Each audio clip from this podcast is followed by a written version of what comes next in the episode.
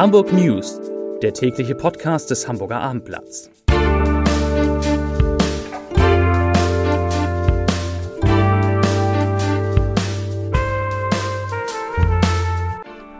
Herzlich willkommen. Mein Name ist Lars Heider und heute geht es um die Frage, wie man den weiteren Verlauf der Pandemie in Hamburg berechnen kann und wie man ausrechnen kann, wann die Ausgangssperre aufgehoben werden könnte.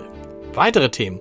Beim Hamburger Abitur hat es eine Panne gegeben, das Wetter bleibt in Hamburg seltsam und wir fragen uns, ob der HSV inzwischen untrainierbar geworden ist. Dazu gleich mehr. Zunächst aber wie immer die Top 3, die drei meistgelesenen Themen und Texte auf abendblatt.de. Auf Platz 3 Drama um Hamburger Gründerin nach Höhle der Löwendeal. Auf Platz 2 Rubisch offenbart im ersten Training ein Versäumnis seines Vorgängers. Und auf Platz 1 der Senat erklärt, wann die Ausgangssperre in Hamburg fällt. Das waren die Top 3 auf abendblatt.de. Wer wissen will, wann es in Hamburg Lockerungen der strengen Corona-Regeln geben könnte, der muss rechnen können. Denn Lockerungen sind möglich, wenn die Hamburger 7-Tage-Inzidenz fünf Werktage in Folge unter 100 liegt.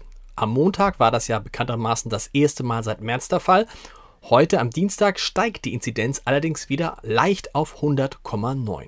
Soll heißen, wenn die Inzidenz morgen wieder in den zweistelligen Bereich fallen würde und Donnerstag, Freitag, Montag und Dienstag dort bliebe, könnten am Mittwoch nächster Woche Maßnahmen zurückgenommen werden. Ob das so kommt, weiß niemand. Der Senat hat aber schon einmal angekündigt, dass er als erstes die Ausgangssperren am Abend aufheben und als zweites mehr Präsenz an Kitas und Schulen zulassen würde.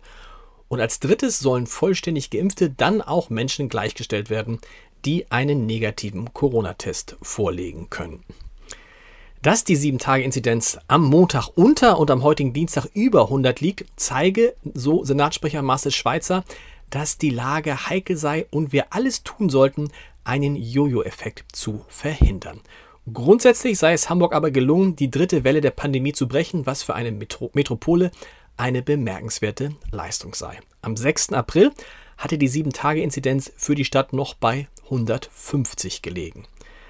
Angesichts eines derzeit für Hamburg ermittelten Reproduktionsfaktors von 0,9 kann man auch errechnen, dass die Stadt in gut vier Wochen erstmals wieder unter einen Wert von 50 kommen könnte. Und noch ein paar Zahlen, das sind aber auch die letzten. 28,5 Prozent der Hamburgerinnen und Hamburger sind bereits einmal gegen Corona geimpft, 7,1 Prozent sogar vollständig. Eine Panne hat es bei der Abiturklausur in Hamburg im Fach Biologie gegeben. In mindestens zwei Fällen mussten fehlerhafte Aufgabenstellungen während der laufenden Prüfung korrigiert werden und führten zu erheblichen Verzögerungen. Die Schulbehörde gewährte eine Verlängerung der Bearbeitungszeit um 30 Minuten und bot den Abiturienten alternativ an, die Prüfung abzubrechen und zu einem späteren Termin nachzuholen. Das Abendblatt haben mehrere E-Mails von Schülerinnen und Schülern und Eltern erreicht, die über die Vorgänge übereinstimmend berichten. Danach war es so, dass die Aufgabenstellung im Genetikteil der Abiturklausur nicht zum gegebenen Material passte. Auch das Material in der Aufgabe zum Thema Evolution sei falsch gewesen. Schließlich sei eine Aufgabe im Ökologieteil nicht komplett zu lösen gewesen, weil im Materialteil Gewichtsangaben fehlten. Erst nach Ablauf von rund drei Stunden, kurz vor Ende der vorgesehenen Bearbeitungszeit, seien die korrigierten Aufgabenstellungen und Materialien an die Schüler verteilt worden. Im Prozess um die versuchte Ermordung einer Frau mit einem Messer und brennendem Benzin hat das Hamburger Landgericht heute eine lebenslange Haftstrafe verhängt. Die Strafkammer sprach den 50 Jahre alten Angeklagten wegen Mordversuchs in Tateinheit mit gefährlicher und schwerer Körperverletzung sowie schwerer Brandstiftung schuldig. Nach Erkenntnissen der Kammer hatte der in der Türkei geborene, aber staatenlose Mann am 1. Mai des vergangenen Jahres seine geschiedene Frau mit einem Rasiermesser angegriffen. Zuvor hatte die damals 40-Jährige erklärt, dass die Trennung zwischen den beiden endgültig sei. Als der zehnjährige Sohn der Mutter zu Hilfe kommen wollte, habe der Vater die beiden und die zwölfjährige Tochter mit Benzin übergossen, dann zündete er die Frau und den Sohn an. Auch sich selbst setzte er mit Benzin in Brand. Die Tochter konnte auf dem Balkon der Wohnung im Stadtteil Lurup flüchten und Hilfe rufen. Zum Wetter. Vom Wonnemonat Mai ist in Hamburg derzeit leider gar nichts zu spüren. Statt der Sonne zieht Sturmtief Eugen über das Land. Der Deutsche Wetterdienst hat heute für Hamburg eine amtliche Warnung vor Sturmböen herausgegeben. Es soll einen Herbststurm im Mai geben.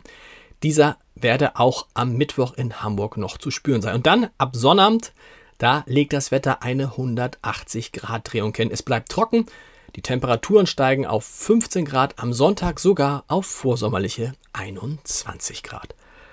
Zu den Podcast-Tipp des Tages, zwei Stück habe ich heute. In HSV, wir müssen reden, geht es um die Frage, ob der ehemalige mehrfache deutsche Meister inzwischen untrainierbar geworden ist. Und in Entscheider treffen Heider habe ich heute Ernährungsdoc Anne Fleck zu Gast. Das lohnt sich auf jeden Fall.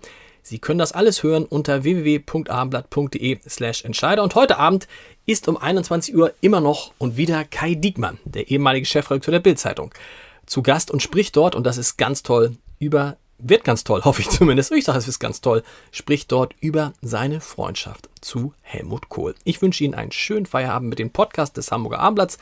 Wir hören uns morgen wieder um 17 Uhr mit den Hamburg News. Bis dahin. Tschüss.